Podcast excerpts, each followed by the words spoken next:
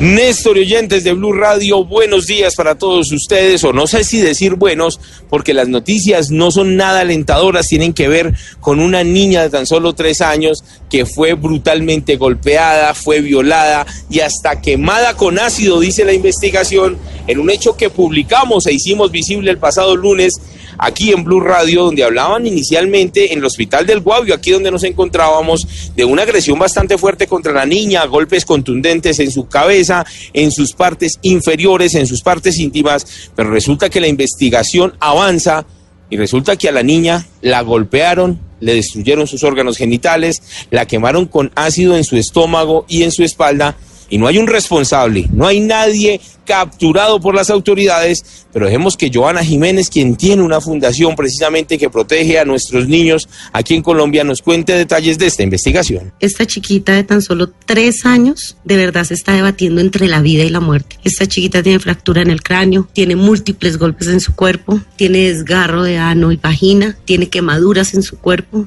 tenía tierra y papel en su boca. Dice precisamente la investigación que conoció Blue Radio, anoche vimos las fotografías del estado de salud de la niña, que el hecho ocurrió en el barrio Santa Fe. Al parecer la mamá dejó al cuidado de una familiar que llevó a su vez a la niña de tres años a una guardería clandestina donde cuidan a los niños de las trabajadoras sexuales. Al parecer allí fue donde ocurrió la agresión. Un hombre, dice habitante de la residencia, al verla en mal estado la llevó al hospital del Guavio, la dejó tirada de allí se marcha y ahora no hay doliente, la mamá llegó un día después, no ha aparecido más y lo peor de la situación, no hay personas capturadas por este caso a pesar que ya pasaron cinco días. Un agravante en esta investigación es que al parecer ya Bienestar Familiar le había quitado la potestad a la mamá de la niña, se le había llegado para un centro transitorio. Precisamente Joana Jiménez también nos habló sobre este punto. Esta chiquita estuvo seguro en algún momento de sus cortos tres años en protección del ICBF.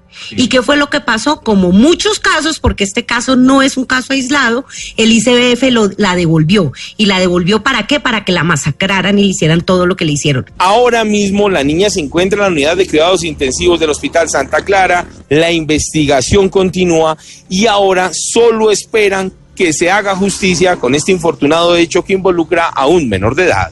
Edward Porras, Blue Radio.